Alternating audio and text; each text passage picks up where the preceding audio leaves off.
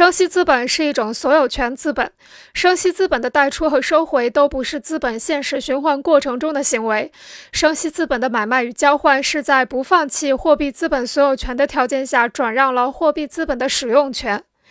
生息资本的使用使资本所有权和使用权分离，同一资本便取得了双重存在：一方面是所有权资本，另一方面是职能资本。生息资本对其资本家而言是货币资本的所有权，并不会自行增值，但可以凭借这种所有权获得利息。这部分货币资本以借贷形式转到职能资本家手中后，就成为了实际执行资本职能的增值手段。能够生产或实现剩余价值。生息资本的贷款并非放弃对货币资本的所有权，而是暂时转让其使用权。生息资本在其资本家手中是所有权资本，而不是职能资本；而货币在生息资本家手中只是一种可能的资本。要使它成为实际资本，生息资本家必须将货币借给职能资本家使用。